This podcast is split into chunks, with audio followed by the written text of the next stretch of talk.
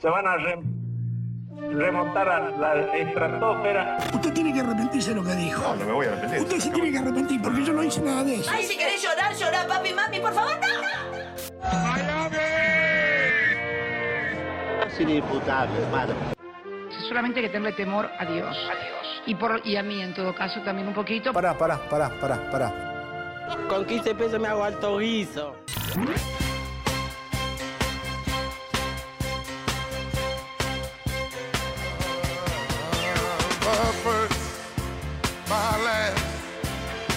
¿Cómo están, compatriotas? ¿Cómo andan, agoberos, agoberas? ¿Cómo están, hijos de puta?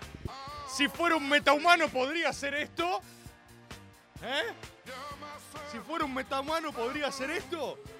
¿Podría hacer esto si fuera un metahumano? No. No. No. Porque no hay ciencia ni técnica que reemplace la pasión, que reemplace la sangre, que reemplace al espíritu. La guerra sagrada contra las máquinas está más viva que nunca. Está viva como un digital tren del hype que se acerca, que a pesar de ser de las máquinas y digital, tira un mate, a pesar de ser de las máquinas y digital, es algo que nos puede confundir, pero que en algún punto revalida nuestra propia humanidad. Por eso es absolutamente coherente, absolutamente coherente. No les puedo explicar lo feliz que estoy. No les puedo explicar lo feliz que estoy. Volvió el método. Volvió el método. Volvió la ciencia. Volvió la verdad. Volvió la fineza. Volvió la dinámica de un encuentro espiritual. Y como siempre que vuelve, hay eh, personas que no comprenden, personas que no entienden, porque el método es, el método es una cosa particular. El método está diseñado con un propósito sagrado, que es justamente exponer el náucrato de quien viene, de quien es invitado. ¿Y qué es eso sino su propósito, su misión, su verdadero espíritu?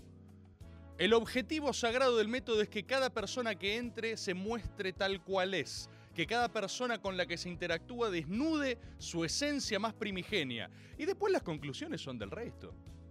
Frente a la verdad, cada uno responde como se le canta. Hay gente que se enoja frente a la verdad, hay gente que la celebra, hay gente a quienes la verdad la asusta, pero lo que se, va, lo que se usa tras bastidores es una mera técnica de exposición espiritual. Y yo estoy feliz, estoy feliz. No sé cómo están ustedes. Acá Gay Turtle, ¿cómo estás querido Gay Turtle? Tanto tiempo. Dice, Mario niega su esencia a Kravers, ¿no? Hoy me enteré también que Elon Musk es Kravers, es un Kravers, es gente sensible. Están todos, están todos entrando, están todos en el, en el tren del hype. Ya no puedo ni leerlos, boludo. Hay un nivel de locura, de locura, que no puedo ni leerlos. Espero que hayan disfrutado, espero que hayan disfrutado del método. Eh, o, o quienes no lo disfrutaron también, bienvenido sea, porque la mística es algo frente a lo cual uno no puede permanecer indiferente. Entonces, cualquier persona que sea sacudida, aturdida por verdades, bueno, ha sido, ha sido estimulada. You have been stimulized. Y les quiero decir, hay quienes pueden pensar que quizás sea un poco indecoroso, ¿no? Que yo mismo evalúe mi propio producto como que uno quizás requeriría tener cierta distancia del mismo formato que ha creado, porque la ponderación del propio arte en sí mismo es una cosa compleja, ¿viste? En cuanto está en el ojo de los demás, en cuanto está en el ojo propio, ¿no? Yo creo que ustedes saben que no les miento, no les he mentido jamás. Cuando hubo métodos que salieron a mi juicio mal, yo les dije, esto salió medio como el orto. Le dije lo que a mí me parecía como primer espectador, yo soy un mero vehículo, de la, soy instrumento de la verdad, tanto en el método como acá. Entonces cuando veo algo yo vine y lo comenté con ustedes, yo soy el primer testigo del método en realidad, yo también tengo mis impresiones. Entonces quien podría decir, eh, medio raro que lo autoevalúe, no, no es raro. No es raro siempre y cuando yo pueda garantizar máxima objetividad, es decir, yo pueda decirles lo vi así. Y cuando algo no me cerró, les voy a decir esto no me cierra tanto. Desde ese lugar, desde ese lugar de gran humildad y gran eh, objetividad es que les puedo decir, el último método fue la mejor nota de la historia de la humanidad. Es algo que estuve pensando. O sea, yo terminé la nota y Yo terminé la nota y dije, miré al, equipo, miré a The Crew y dije, che, esta fue la mejor nota de la historia de la humanidad, ¿no? Dijeron sí, por supuesto. Porque otras respuestas no se admiten en el equipo de, de producción en general. No, me dijeron sí, sí, creo que sí, pero bueno, podía haber algo de calor del momento, viste, de locura y qué sé yo. Entonces dije, voy a, voy a eh, pensar un poco qué, qué me impactó. Y ayer cuando lo estrenamos, les voy a confesar, yo no miro el estreno, no los miro en vivo porque me producen un tipo de ansiedad muy particular. Entonces los miro como de costado, como que hago así, a ver, a ver, a ver. Y en general veo, viste, veo, a ver, que acá tanto pispeo un poquito. Y la vi un poco y dije, ah, es eh, objetivamente la mejor nota de la historia de la humanidad. Objetivamente, pueden confiar en mí, nunca les mentiría, no tengo ningún interés involucrado en esto. O sea, eh, lo es, lo es, y, y lo digo desde un lugar de ciencia, ¿eh?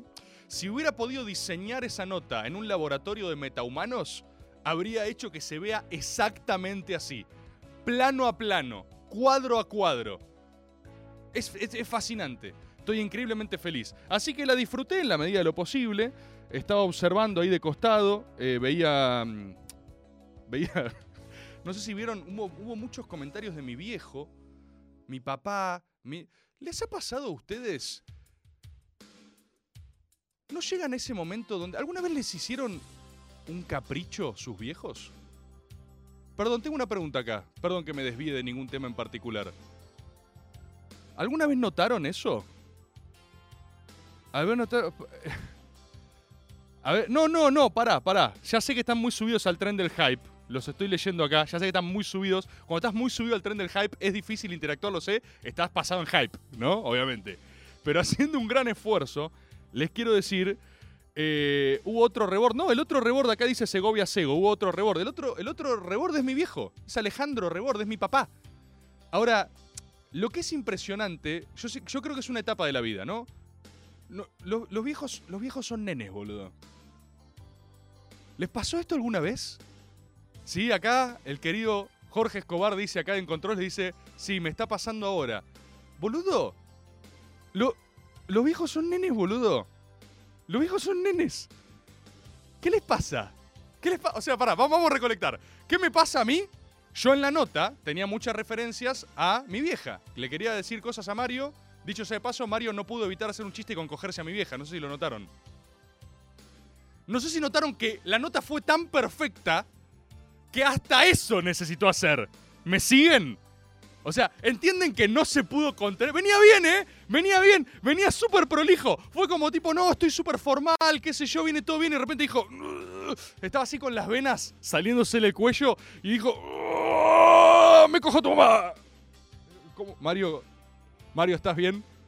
Mario, y es increíble, es, lo necesita porque es la esencia. Se libera, se libera la esencia. Bueno, vuelvo, vuelvo. Yo estaba mencionando mucho a mi mamá, mucho. Y entonces, claro, yo ya veo en el chat, esto vi, el segundo que entré, vi un planteo de mi viejo. Por eso no miro las cosas en vivo. O sea, entré y vi un, un Alejandro Rebord comentando. Eh, todos, todas las menciones van a ser a su mamá. ¿Qué cree que no veo su usuario? ¿Que está, que está comentando desde otro lado? Y después se cebó, porque claramente ustedes ven a mi viejo ahí y lo empiezan a pinchar. Y le empiezan a decir, eh, Alejandro, eh, ¿qué está pasando? Y el chabón se prende, se prende, y no para, y no para. Y después te hacen escenas. ¿Alguna vez les hicieron escenas sus papás? ¿Tipo, ¿Alguna vez vieron a, a- a su viejo hacer un capricho? A mí eso es... Siento que... Siento que subvierte el orden natural de las cosas. Hermano, vos me... Vos me creaste. ¿Por qué me haces escenas? ¿Por qué si estoy acá es tipo, che, no... Mi papá, ¿entendés? Che, no me mencionás tanto... ¿Qué? Estás mencionando mucho a tu mamá. ¿Qué estás diciendo, papá? ¿Qué estás diciendo? ¿Qué tengo que dedicarte ahora al maga del lunes, ¿entendés? Y aparte, ¿cuándo termina esto? ¿Cuál es la escalabilidad de este problema? ¿Qué hacemos él? Segovia Sego dice también desmintió el origen de tu nombre. Claro, porque cada uno se mete. Después también, ustedes fueron a escribirle a mi vieja, a Óptica Tankel, y le dicen, tu hijo estuvo diciendo que vos lo golpeabas. ¿Es verdad? ¿Es verdad? Mi vieja dice, no, solo lo ataqué una vez, pero no le dolió. Es mentira. ¿Cómo? Y después me etiqueta a mí. Y también es tipo, "Bueno, mamá, me o sea, mamá, me atacaste. ¿Quieren que les cuente cómo me atacó mi vieja? Lo recuerdo a la perfección, porque mi vieja dice que me tiró agüita. No, agüita me tiró 40 veces. Eso era habitual. En intercambio, ¿por qué? Porque mi vieja quería, en algunos momentos, la crianza de mi madre ha sido excepcional, excepcional, pero en algunos momentos, en algunos momentos, las verdades eran demasiado poderosas. Y mi vieja quiso apagarlas. Y me tiraba agua. Entonces mi vieja cuando se calentaba me tiraba agua. Así en la cena, estábamos comiendo y yo, ¡pla! Es una cosa que me molesta, una cosa que me da una ira. Me tiraba agua. Eh, y, y hubo uno, uno de los episodios del que le comenté a mi, a mi amigo Mario, a mi amigo Mario, gran empleador y mejor persona aún, como habrán notado en el método, el para nada garca Mario Pergolini, como le comenté a mi amigo Mario, lo que hizo mi vieja fue un día estaba muy enojada conmigo y me quiso atacar físicamente. Y yo ya había llegado a un nivel de masa y volumen que sus ataques no me jodían mucho, la verdad, para decirlo mal y pronto. Entonces ella me estaba asaltando físicamente, me estaba, me estaba golpeando en un raíz de ira con todas las fuerzas de su ser y yo la seguía chicaneando. Yo hice así, me dije, ah, qué sé yo, la estaba chicaneando. Empezamos a subir por la escalera, había una escalera en mi casa, estaba con un vaso, estaba tomando agua así, dale, seguía, ella iba subiendo la escalera y me pegaba, me pegaba con toda su fuerza física y yo como diciéndole, de una mamá, dale, ya, ya terminaste más, ¿Te, ¿te queda alguna más? ¿Querés acá, acá al costado, qué sé yo? Y en una me mete un cross por abajo, ese no me lo espero, y me ataca el propio vaso que yo tenía. Entonces me revienta, me revienta el vaso de vidrio encima, con agua, caos, confusión. Y una vez que me estalla el vidrio, me dice algo como tomate, lo mereces y se va. Entonces yo me quedé limpiando el vidrio, el agua, todo. Eso. Y, tengo que estar aclarando estas cosas porque ustedes le van a escribir a mi vieja. Y ella después me reclama que no digo las cosas como son. Como, como ella me reclama que no conté el ataque tal cual fue. ¿Por qué hacen caprichos? ¿Por qué hacen caprichos? Me hizo acordar a cuando... Ah, hay algo de lo que quiero hablar. Hay algo de lo que quiero hablar. Quiero hablar de spas. Quiero hablar del spa. Quiero hablar de los. Quiero hablar de saunas. ¿Qué pasa? ¿Por qué se ríen ahí en cabina? ¿Por qué, por qué se ríen? ¿Qué pasa? ¿Quieren que hable de. ¿Qué? Dice Jano. Quiero hablar de saunas. Quiero hablar de saunas porque acá, claro, me, sugieren que hable del método que salió en La Nación recién. No, pues ya está cubriendo otro. El método está ahí, mírenlo. Saquen sus propias conclusiones. Yo quiero hablar de saunas porque hay un flagelo que no está visibilizado. Yo este fin de semana me fui con. me fui con Iván Jagroski, el africano, a un spa, a un hotel, los dos solos. En un cuarto. ¿Qué pasa? ¿Les parece extraña la propuesta? ¿No han visto acaso dos hombres viriles en la plenitud de su vida compartir un spa? ¿En un hotel deluxe? ¿En Pilar? ¿Qué pasa? Nunca. nunca lo. el fondo de. Nunca lo vieron. Nunca lo vieron. Actividades bien viriles, como, como en 300 en Esparta, donde vos tenías apasionado sexo homosexual con tu compañero en armas, pero no como algo gay, sino para forjar tu espíritu y tu corazón. ¿Qué pasó entonces? Eso suscitó una conversación. A mí me gusta mucho la cultura del spa. ¿Saben por qué? ¿Y saben por qué me acordé de esto aleatoriamente? Porque está hablando de mi viejo. Todo está conectado. Mi viejo, cuando yo era pequeño, mi viejo iba a spas. Iba a, unos, iba a unos saunas medio turbios japoneses. Las culturas orientales tienen mucha cultura de sauna. Lo oriental, lo, lo, lo- lo medio oriental, lo ruso, lo turco también. Tienen toda una cultura de sauna que a mí me parece fascinante, donde van a tener negocios al sauna. ¿Saben eso?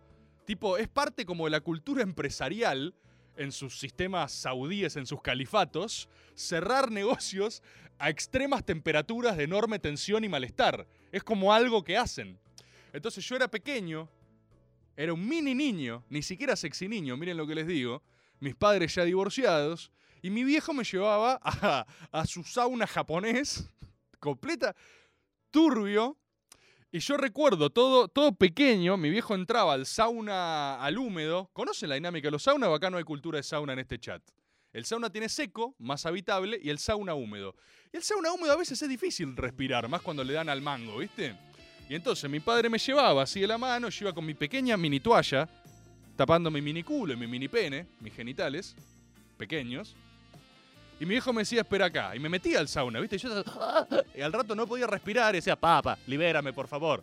Y mi viejo estaba cubierto en un manto de neblina, ¿viste? Era como una gran masa gorda, confusa y sudada, que por algún motivo me metía en esta suerte de horno a presión, lleno de humedad y locura. Y yo decía, ¿qué está pasando acá? What is happening? Y ahí empezaba a formar enigmáticos estímulos de lo que estaba viviendo en ese confuso mundo. Pero algo se ve que quedó en mí. Y a partir de, ese momento, con mi viejo quedó una cultura de ir a sauna. Saben, mi viejo es un tipo que habla muy poco, ya que estaba llorando de que no hablo de él. Es una persona excepcional, mi papá. Es una persona muy fascinante. Él no está tan convencido de ser fascinante, y para mí eso es una de las cosas más fascinantes que tiene. Pero mi viejo habla muy poco. Y uno de los pocos lugares donde habla es en un sauna. O sea, mi viejo a 80 grados habla. Entonces las conversaciones más interesantes que yo he tenido con él han sido tratando de soportar hasta último segundo, no tratar de salir para respirar, porque eran los únicos momentos de conexión que estaba teniendo con mi viejo. Entonces estaba en el sauna ahí, me empieza a hablar de su vida, de cosas que no, que, que, que las que quizás se arrepiente. O sea, de repente la cosa se pone súper íntima la concha de tu Papá, la concha de tu madre. No podemos hablar esto comiendo una milanesa, boludo. O sea, o sea, tiene que ser este el único espacio físico con un termostato 80 grados donde vos elijas abrirte conmigo, ¿entendés? O sea, bajo presión. Y evidentemente hay algo, evidentemente hay algo de eso que, que me resulta interesante. Ahora, ¿qué es lo que pasa? Y, y voy a traer un flagelo, voy a visibilizar un flagelo actual sobre los saunas. Algo que no se dice en los medios, ¿eh? Voy a hablar del problema de los saunas en Argentina. Voy a hablar del problema de los saunas en Argentina. Lo que hay que decir. Alguien lo tiene que decir. Porque no se animan a decir estas cosas, ¿eh? Los medios no se animan a decir estas cosas, ¿eh? Un maga en bata, dice acá Critic. Los medios no se animan a decir estas cosas, ¿eh? Yo volví de Paraguay, donde mi hijo vive hace ocho años, y entonces quise ir a un sauna. Loco, ¿qué me están diciendo acá, eh? Problemas de Parasite. ¿Qué le... Loco, ¿ustedes saben lo pegado que estoy? Hermano, ¿ustedes saben lo pegado que estoy? Si yo quiero ir a un sauna, voy a ir a un sauna. Pero ¿saben por qué no puedo? Por lo que les voy a contar. Google, hagan el ejercicio. Hagan el ejercicio. Empaticen con mis problemas. Problemas de verdad. Problemas de gente de verdad, loco. Yo termino una nota con Mario Pergolini y quiero ir a un sauna. Es lo mínimo que merezco. Google, hagan este ejercicio. Google, sauna, enter. Y yo bueno, voy a buscar un sauna para, para, para hacer mi propia cultura saunística. El segundo comentario es, uff, sí, había unos guachos con una pija grande, como me gusta que me hagan el orto. Y entonces yo digo, claro, gay sauna. ¿No? Gay sexo. Hemos hablado del gay sexo en otros magas. Y está todo bien con el gay sexo. O sea, todo bien. De hecho, está todo bien que haya saunas con gay sexo. ¿eh? No, me- estoy oponiendo a eso. Solo digo que en términos de oferta de mercado, quizás no es lo que estaba buscando. Entonces agarro y tengo que scrollear más para abajo, ¿viste? Más para abajo. Tipo, ok, gay sexo, gay sexo, gay sexo. Cuando no es gay sexo, es prostitución. Cosa que algunos de ustedes que... Esto puede ser un terreno filoso porque no es que en sí mismo la prostitución me parece mal, creo, ¿no? Salvo cuando haya un vínculo de proxenetismo, porque ahí la cosa se pone más turbia, ¿no? Una suerte de regenteadero de saunas y prostitución. Entonces, yo no me opongo a que el resto haga. eh, Coin Salomon dice: Rebor, no te metas en esa. No, no, no. No, tranquilo. Calm down. This is Maga. Nada puede salir mal en Maga. Vamos de vuelta, vamos al eje. Visibilizar el problema de los saunas en Argentina. Algo que los medios no se atreven a hablar. Esto C5N no lo toca, ¿eh? Se hacen los compañeros después. ¿Y de los saunas? ¿Entendés? Ahí son todos lo mismo. Todos. Están todos en la misma, ¿eh? Cuestión. Lo que trato de decir es, en Argentina el mercado de saunas ha sido cooptado por sus variantes de orgías homosexuales o eh, prostitución. Y yo estoy en búsqueda de un sauna no porque me parezca mal que haya gay sexo o eh, prostitusexo, un contrato oneroso a cambio de una satisfacción sexual en marcos de no eh, explotación laboral eh, esclavizante, pero capaz quieren una sauna sin putos ni putas. Ni putos ni putas suena un eslogan montonero. Es una canción de los Monto, ¿no? Si no es. No sé si. No sé si da para ponerle así a la cadena. No, acá me están diciendo Milico Board. No es Milico Board. No es Milico Board. Es una cuestión de oferta. Yo no juzgo. Está todo bien con el gay sexo. Pero si vos vas a un lugar. eh, No es Milico Board. No es Milico Board. O sea, lo que digo es. A ver, quiero ir a un sauna. Quiero que me hagan masaje después.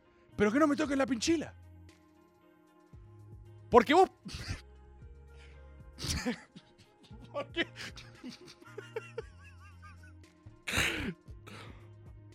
Vos preguntás. ¡Ey!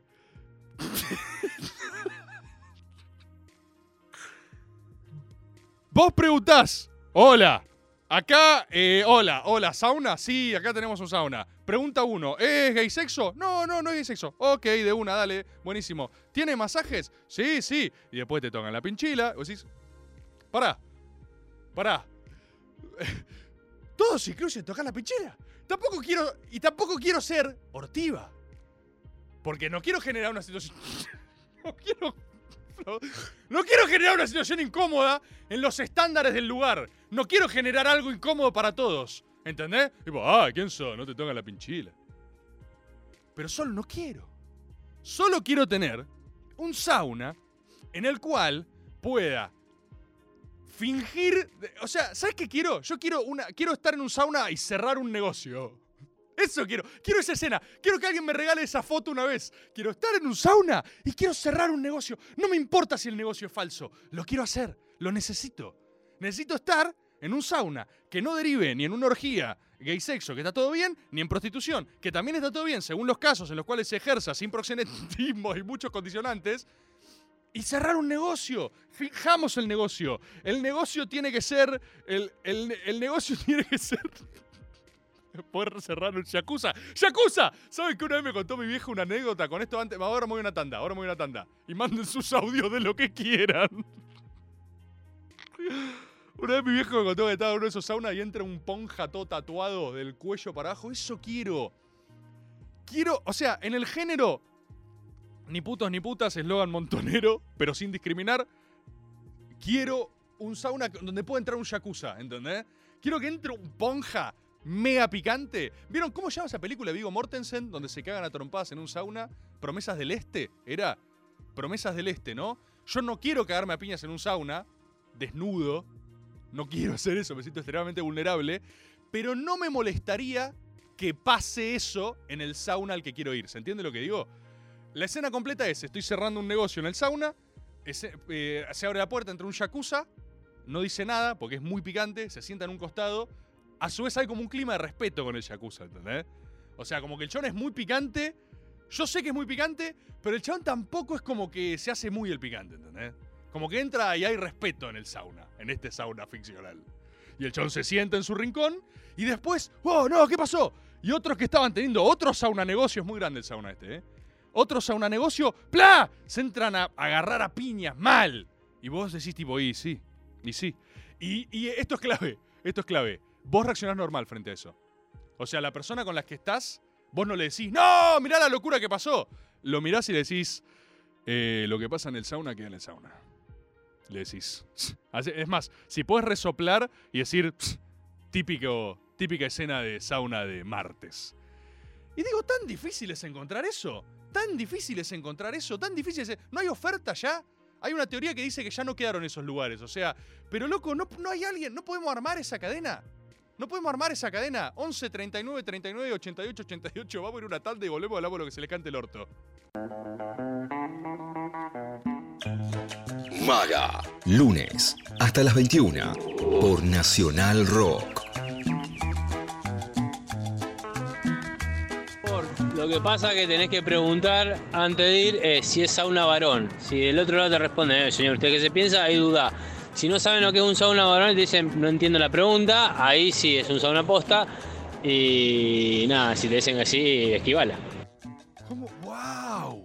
Boludo, acá hablo a alguien con mucha sauna sabiduría. Sí, pasámoslo de vuelta, pasámoslo de vuelta. Esto Por, es- lo que pasa que tenés que preguntar antes de ir eh, si es sauna varón. Si del otro lado te responde, eh, señor, ¿usted qué se piensa? Hay duda. Si no saben lo que es un sauna varón y te dicen no entiendo la pregunta, ahí sí es un sauna posta. Y nada, si te dicen así, esquivala. Pero. Pero. ¿Sauna varón es de putos o de putas? Sauna varón. ¿Es ambos? ¿Tenés las dos modalidades? ¿Tenés dos habitaciones? Sauna varón. Necesitamos que el Estado tenga presencia en los. Recién me decía un agobero acá en el chat, Cesig. Cesig, no llegar a leer tu, tu usuario. Tenés que empezar a practicar lo que pasa en el sauna, queda en el sauna en japonés. Eso, obviamente. Agarrás y decís, lo que pasa en el sauna queda en el sauna. Estimadísimos compatriotas, ¿de qué, quieren hablar? ¿De qué quieren hablar? Tírenme acá en el chat. Aprovechemos los recursos técnicos que tenemos en este encuentro semanal donde quiero hacer hincapié de vuelta en el sistema Focus. Yo no abandoné el Focus, ¿eh? El Focus me está salvando la vida. El Focus es lo que te ordena la semana y hoy es lunes, así que hay que arrancar ordenados. Si no fueron al gimnasio hoy, van mañana. Si no entrenaron hoy, entrenan mañana. Estamos teniendo muchos casos también de sobresop. Hay sobresop los fines de semana. Está viendo un poco de sobresop. Pero ya lo vamos a regular. Ya lo vamos a regular. Sorteo del Mundial, me dice acá Black Door 12. Vamos a hablar del sorteo del Mundial. Qué lindo programa que es este, la concha de su madre. Es una obviedad. Escarpa, si tenés a mano una imagen con los grupos y me lo facilitas estaría bien, porque yo me lo sé de memoria, pero me gustaría verlos por una cuestión quizás, qué sé yo, eh, estética casi, estética. Creo que no hace falta que diga que mm, Argentina, Argentina está en el grupo de la muerte. Es, o sea, es una obviedad. Porque después hay gente ¿viste, diciendo que sí, que no. Argentina, perdón, el politólogo Maga dice, ¿cómo? ¿Cómo? No, no, no, no, no, no. Argentina está en el grupo de la muerte, ¿eh? Es, es el grupo más difícil de todo el mundial. Y está bien, ¿eh? Está bien, ¿eh? Está bien que estemos en el grupo de la muerte. Porque si queremos ganar y queremos ser lo mejor, hay que ganarla a todos, como dicen siempre. Pero Polonia es picante. Y vienen medio alzados, vienen medio subidos últimamente a su propia mística de resistencia. Polonia está en una.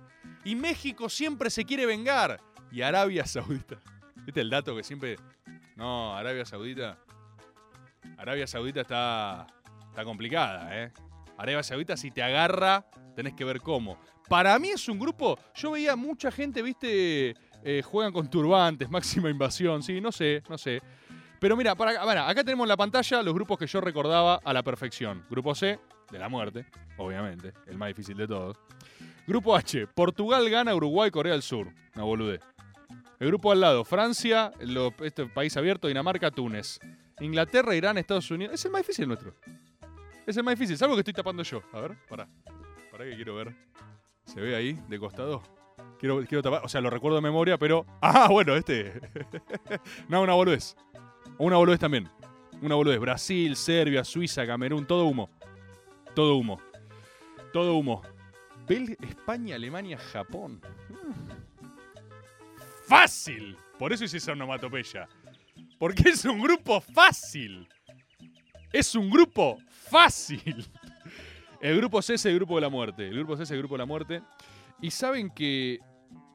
Qué cosa hermosa el mundial, ¿eh? En serio, quiero. En serio. Qué cosa que por lo menos a mí me retrotrae a un momento de. de felicidad sin límites. Felicidad sin fronteras. A mí me pasa algo. Les voy a ser completamente honesto, como les soy siempre, con esto del mundial. Creo que todos sabemos. Vieron que la escaloneta generó algo muy particular que es no solo una manija social colectiva con un frenesí total, que los más pesimistas lo comparan al frenesí 2002, ¿no? Los más pesimistas, algunos que deambulan los lugares, dicen cosas como, mirá que yo viví estos niveles de hype, ¿eh? ¿Cómo? ¿Por qué usas ese término? Si no conoces ese. Yo, con, yo viví estos niveles de hype, te dicen. Un tren del hype nivel 4 para una selección. Corea-Japón, pibe. Y vos decís, ¿cómo ese fue nivel 4 hype? Y te corren con esa, ¿viste? Pero debo decir que a, a pesar, a pesar de las equivalencias del hype que proponen algunos de los de los aforistas, ¿no? De las personas que leen la cábala, la cábala, las runas secretas del seleccionado, hay algo que la escaloneta hizo que no hizo ninguna otra selección en términos culturales en la República Argentina. La República Argentina es muy creyente de lo que son las mitologías de lo mufa, ¿no? Muy creyente, nosotros sabemos eso. A mí me pasa, yo tengo una paradoja con ese tema, porque yo tengo un, un sistema de creencias eminentemente celebratorio. Es un sistema de creencias que es muy poco condenatorio, ustedes ya lo saben. Entonces, no soy tan amigo de conjurar los males en lo que se siente como chivos expiatorios a nivel social, ¿no? No soy muy amigo de eso. Si, no lo estoy juzgando, simplemente digo que me queda lejos. Entonces, si bien yo creo enormemente en los poderes de la mística, veo menos los poderes de la mufa. Y la mufa, es muy interesante hablar de la mufa. Muy interesante hablar de la mufa culturalmente en la Argentina. Es poderosísima. Vos sos un jugador de fútbol, que la estás rompiendo, sos un pibe. Estás, eh, te tildan de mufa y te arruinaron la carrera, ¿eh? Te tildan de mufa en la Argentina y te arruinaron la carrera. Y vos decís, ¿cómo puede ser, no? ¿Cómo puede ser esa creencia espiritual? Por eso yo estoy muy sorprendido con un fenómeno muy particular de la escaloneta, que tiene varios. Es uno que no recuerdo si hemos comentado ya en algún maga, que es que parece haber roto algunas de las convenciones más estructurales de la cultura nacional. Una es esta suerte de respeto ceremonial casi por lo bajo a no celebrar los éxitos muy grandes, no porfiarse demasiado, no cantarte mucho campeón porque no sea cosa de que llames la atención y tú bajito, bajito, bajito. Lo cual es una paradoja porque nuestra cultura argentina está hecha de personas que dijeron voy a ser el número uno y fueron los número uno, ¿eh? Y no hay muchos number one, pero los que nos gustan son esos, ¿eh? Y para hacer eso hay que jugársela. Y jugársela implica exponerse al error, ¿eh? A que te salga mal. Y la escanoneta generó algo a nivel social que es casi liberador. Yo nunca vi tanta gente, lo quiero decir así, nunca vi tanta gente convencida de que vamos a ganar el mundial. O al menos subiéndose a ese propio tren del hype, como diciendo, es ahora, loco. Y la verdad que a mí, a mí, es algo que me emociona. A mí me emociona una cultura de ir para adelante. No porque me garantice el éxito. Nunca está garantizado el éxito. Nunca está garantizado el éxito. Pero por lo menos es hacia adelante, para atrás, nunca a la victoria o a la derrota, pero siempre hacia adelante. Como dijo Stanis Baratheon antes de que lo hagan Pigersmith, ¿no? A mí me gusta, me emociona. Y cuando veo a tanta gente en plan, es ahora, es ahora, es ahora, yo digo, bueno, hermano, es ahora. Es ahora. Y me encanta. Y es innegable que hay una coincidencia espiritual. Yo creo que. Voy a hablar de mi generación, ¿no? Yo creo de verdad que el mundial que yo más sufrí en términos de ilusión y desilusión. El, mundial que yo más sufrí. El, mundial en el que se me rompió el corazoncito a lo Rafa en la imagen, viste, cuadro a cuadro, así, porque te tiene que agarrar una edad justa ese mundial. No sé cuál es el de ustedes. No sé cuál es el de ustedes. Mira, ya saltó acá en el chat. Ya saltó el del chat. Y, y saben que la diferencia de los que están diciendo el otro es por edad. Ay, esto, este tema es hermoso porque solo son camadas. Y yo soy definitivamente, definitivamente, camada 2006. Definitivamente camada 2006. El Mundial Peckerman, el Mundial Peckerman fue el momento en el que a, a los 93 nos agarró con un grado, o sea, con una edad, con un nivel de conciencia, de fe, de entendimiento y de que la rompían toda, que, que- que yo dije, es, a- es ahora. Es ahora.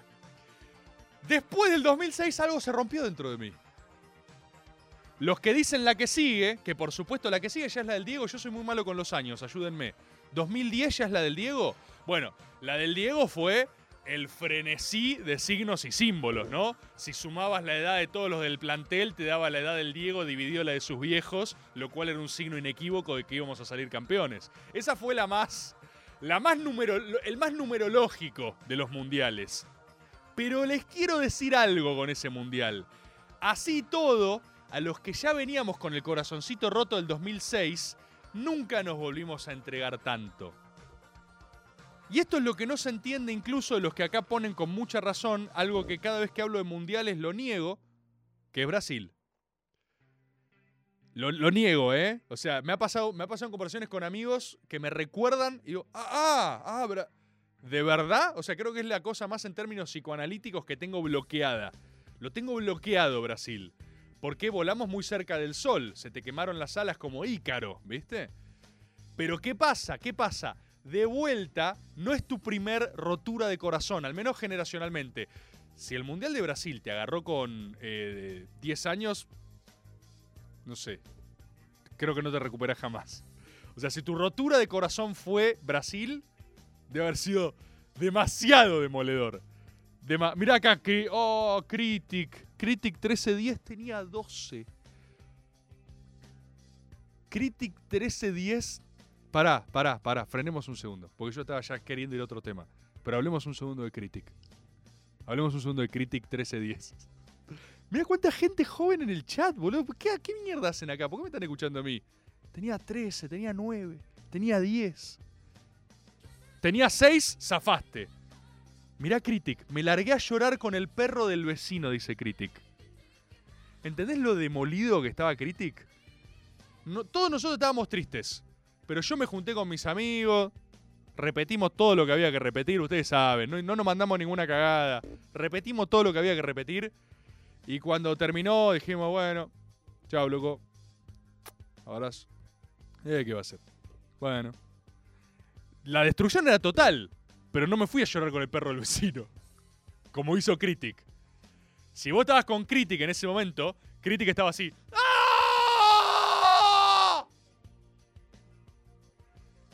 No porque nosotros sufriéramos menos, sino porque estábamos menos rotos que Critic, ¿entendés? Al revés, más rotos que Critic. Ya estábamos más destruidos que Critic. Y por eso quiero decir que espiritualmente, espiritualmente, Critic recagado de frío. Espiritualmente, eso es lo que hizo que a nadie. hay que- alguna vez hay que hablar de esto. A nadie le importó el Mundial de Rusia. ¿Podemos estar de acuerdo en eso? ¿Qué tuvimos ahí? ¿Una convención social? ¿Lo hablamos? ¿Cómo fue? Porque yo me acuerdo. Y nunca lo hablamos. Nunca, o sea, estaba completamente sobreexplicitado. No sé cómo pasó, porque cuando viene un mundial es lo que más nos importa a todos lejos. Pero, boludo, ese mundial no le importó a nadie. Ese mundial era San Paoli dando conferencias tirando letras falopa de los redondos. San Paoli, vendedor de monorriel, viniendo a estafar equipos, llegando a Argentina, citando a los redondos seis veces. Nadie quería jugar ese mundial. Nadie lo quería jugar, ¿eh? Ni uno de los jugadores quería jugar ese mundial. A nadie le importaba nada. En ese mundial, a nadie le importaba nada de lo que estaba pasando. BKCS, todo, todo fue raro ese mundial. ¿Por qué estaba San Paoli y BKCS ahí? ¿Qué mierda estaba pasando? Eso. Boludo, ese, ese mundial fue eh, rock bottom, ¿eh? O sea, ese mundial fue pozo. Los jugadores con paja. Los jugadores tipo San Paoli dando indicaciones diciendo, callate, boludo. San Paoli dando indicaciones y, y Agüero diciéndole, ¿por qué tenés chupines? ¿Cómo? ¿Pero ¿Por qué, estás, ¿Por qué estás usando chupines? ¿Y por qué está ahí BKCS? No, bueno, él es parte del cuerpo. No, ya, ya sé. Pero ¿por qué está ahí? Y nadie sabía por qué estaba ahí.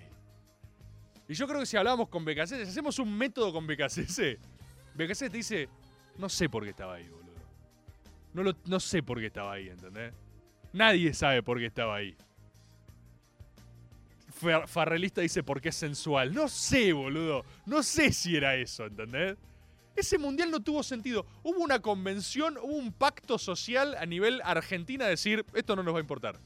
Veíamos los partidos, obvio, vimos toda la fase de grupos, pero no, no te importó ese mundial de mierda. Lo cual llevó a todo el ciclo, o sea, a ir por lo bajo, a llegar a las profundidades más profundas, y llega ahora este ciclo fascinante de la escaloneta, que fue construyendo esa identidad de abajo, que es lo que nunca tuvo la Argentina. Le digo a los. Aprovecho que hay más chicos acá. Uno se olvida, uno siempre cree que habla como, como con contemporáneos o con gente más grande y es mentira. Hay un momento donde uno empieza a hablar a los sexy niños. ¿Que quieren ir a saunas? Quizás. Y lo que vos le decís es, históricamente el problema espiritual de la Argentina, ¿cuál fue? El famoso equipo de estrellas, ¿no? Son todos estrellas, cada uno son de individualidades en su club, cada uno la rompe por su lado, no saben asociarse, no hay, no hay una identidad colectiva superior a las partes, ¿no? No está la identidad. Y como ungido, como descendido de los cielos, aparece la escaloneta. Aparece la escaloneta y la escaloneta lo que nos da es una sensación de fe que nos remonta a la niñez. Hay algo pequermaniano en el aire. Y no lo digo, no sean boludos, no lo digo asociado a resultado, acá ya no sean estúpidos. Lo digo a lo que sentís. Yo estoy sintiendo algo muy parecido a ese momento, a ese momento espiritual, a ese grado de conciencia. Y lo veo en estos signos. Hay una necesidad de gritar a los cuatro vientos que no tengo cagazo de creer. No tengo miedo de creer. ¿Es garantía de éxito? No, nunca es garantía de éxito. Pero la garantía va a ser dejar todo. Y si tenemos que reunir la mayor cantidad de símbolos espirituales, lo vamos a hacer. Y si tenemos que hacer una marcha, una, una procesión sagrada a algún lugar, lo vamos a hacer. Y eso, eso es, eso es fascinante. Eso es oxigenante. Acá me dice, acá me dice, mira, mira lo que me manda un amigo. Me manda una procesión hay que armar una procesión, hay que armar una procesión en una ciudad secreta de la India. Me mandan un tuit de periodistán en India. El secreto para ganar el mundial se encuentra en una ciudad perdida de la India y lo voy a develar ya. Hace un hilo periodistán. Voy a creer en todo lo que se pueda creer de acá al mundial. Ese es el mensaje. Me chupan un huevo los refutadores de leyendas que tienen miedo. No es un momento para cobardes. El que se quiere quedar en la casa, tratando de no llamar la atención, a ver si confunde o despierta a la deidad equivocada y por eso cree que perdimos, allá vos. Viví la vida de cagón que te espera por el resto de tu existencia física. Nosotros vamos a hacer todo lo que esté en nuestras posibilidades para invocar a la mayor cantidad de espíritus telúricos de nuestra patria traer a nuestros krakens y llevar todo a Qatar. Todo a Qatar. Todo a Qatar. Eso es lo central. Eso es lo central. ¿Y saben dónde veo las cosas que más me esperanzan de la escaloneta? Acá me dicen en el chat el corazón del Diego. Obvio que hay que llevar el corazón del Diego. Hay que llevar todo. Hay que juntar a todos los jinetes del apocalipsis. Tiene que estar el hincha de Racing con la calavera. Tiene que estar el corazón del Diego. Tiene que estar toda nuestra pulsión necrofílica. Que aparezca el loco que le choreó las manos a Perón. Que aparezca, que aparezca. Es un buen momento. ¿Por qué no hacemos, viste como las leyes de blanqueo de capitales? Que cada tanto salen, es tipo, che, blanquea la que te fugaste. ¿Por qué no hacemos un blanqueo necrofílico? Que aparezcan todos los que saquearon cadáveres en la historia de los últimos 50 años de Argentina, que son un montón. Tenemos una historia necrofílica espectacular. Que aparezcan todos. Blanqueo de necrofílicos. Vienen y dicen, hola, perdón, yo acá sí, yo saqueé, eh, yo secuestré a Aramburu. Sí, yo hice este atentado. Tengo, tengo, tengo una pierna.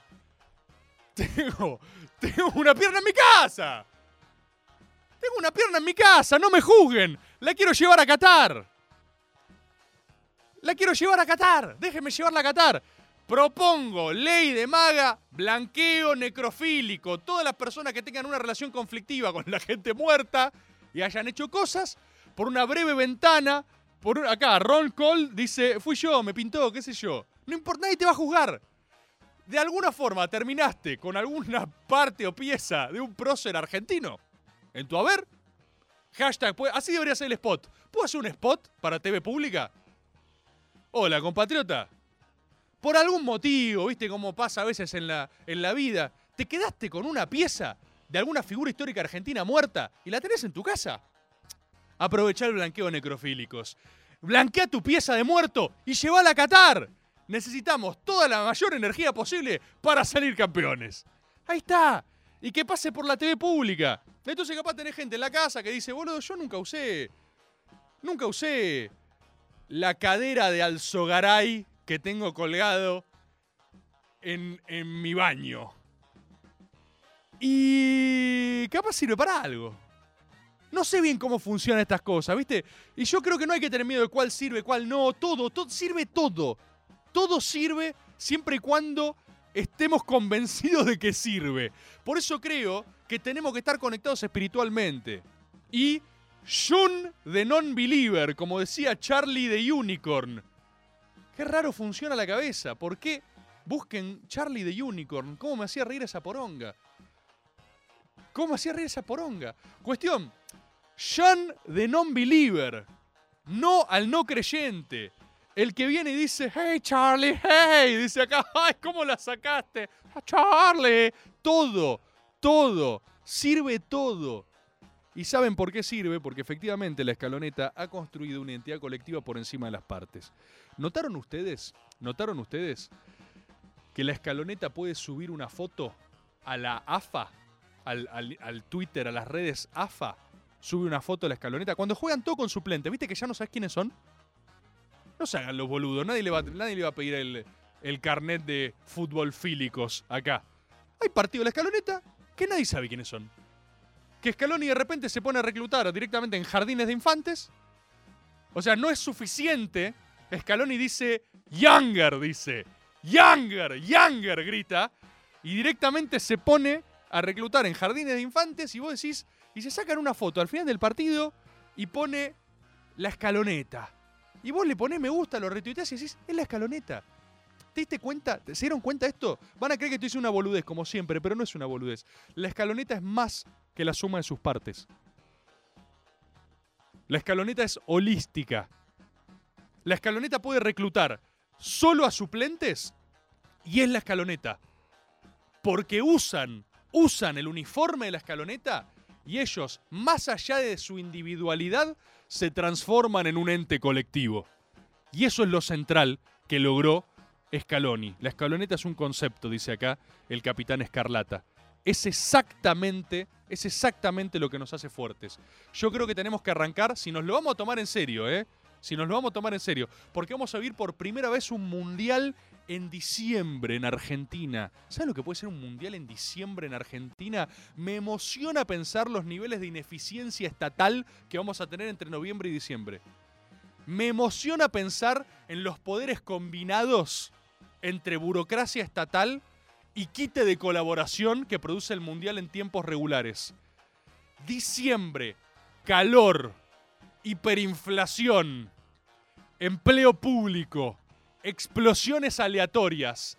Qatar puede ser el momento de mayor fortaleza y vulnerabilidad en simultáneo en la República Argentina. Y de alguna forma creo que tenemos que hacer un enorme esfuerzo por mantenernos focus, por usar todo eso que va a ser una locura en el favor espiritual de la Argentina, porque es la prioridad uno. Y esto va a ser difícil, porque quizás llegue noviembre y a vos te tengan que sacar un riñón. Vos, eh, vos ahora en el chat.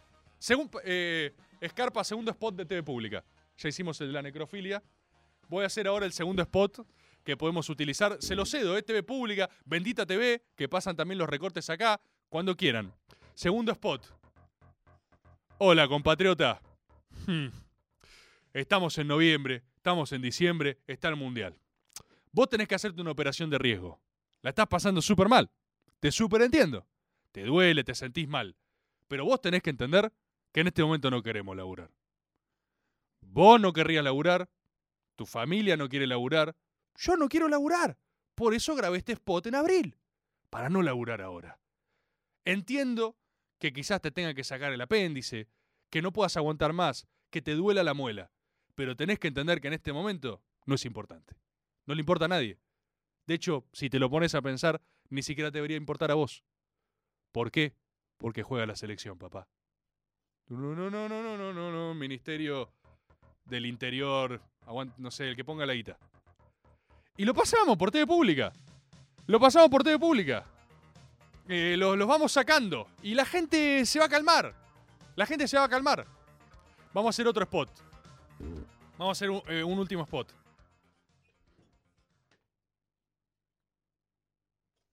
Ah, hola compatriota. Veo que estás ahí. Ah, La Argentina está pasando por un momento difícil. Hay eh, mucha inflación y todo está saliendo muy, muy mal. Y hay violencia en las calles y hay un par de provincias que se independizaron y hay algunos sectores civiles que se levantaron en armas y que están organizando intifadas contra el Estado Nacional. Lo sé, es aterrador, ¿verdad? Todos tenemos un poco de miedo. Pero quiero pedirte algo. Acá, desde el Estado. Desde lo que queda del Estado. Quiero sacarte, quiero hacerte un pedido, quiero hacerte un pedido. Tranquilo. Vos dirás, ¿cómo puedo estar tranquilo? Están entrando en mi casa. Están pateando la puerta de mi casa en este momento. Quieren entrar. Quieren entrar. Estoy, llamando a la policía. La cosa está súper heavy. Esto no es gracioso. No lo es. Y yo te entiendo. Lo que te pido es que me entiendas vos a mí. Juega la selección, papá. Y tenemos que estar todos juntos. Así que banca un toque. Banca un toque el saqueo, amigo. Banca hasta ver si, no sé, si pasamos de cuartos o no. Banca un toque el saqueo. Todavía no. Not yet. No hay fuerzas de seguridad activa en este momento en la República Argentina. No hay Estado de Derecho. No hay servicios públicos. ¿Por qué? Porque juega la selección, papá. Y vos sabés que te importa. Y a la gente que está queriendo entrar a tu casa, a matarte a vos y a tu familia, también le importa. Y si vos te calmás, abandonás la sensación de profundo pánico en la que estás inmerso en este momento, porque estás a punto de perder todo lo que amás. Todo lo que amás, todo lo que construiste, todo por lo que luchás todos los días de tu vida.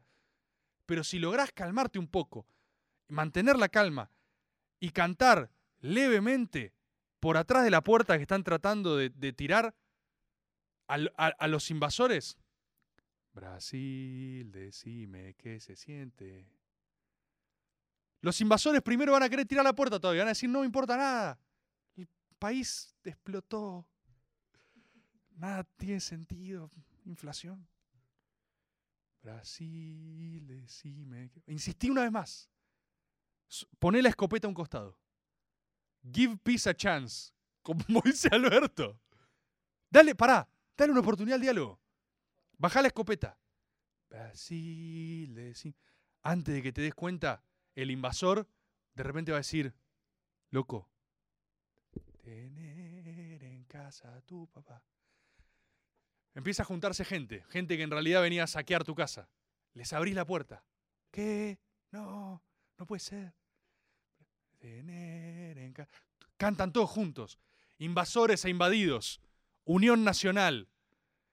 Tus, tus hijos dejan de llorar, ya no tienen miedo. Los- las personas entran con armas a tu casa, pero está bien, porque están armados en defensa propia, en defensa de la Argentina, para hacerla grande otra vez. Fin del spot. Este spot duró como siete minutos y medio. Pero es importante.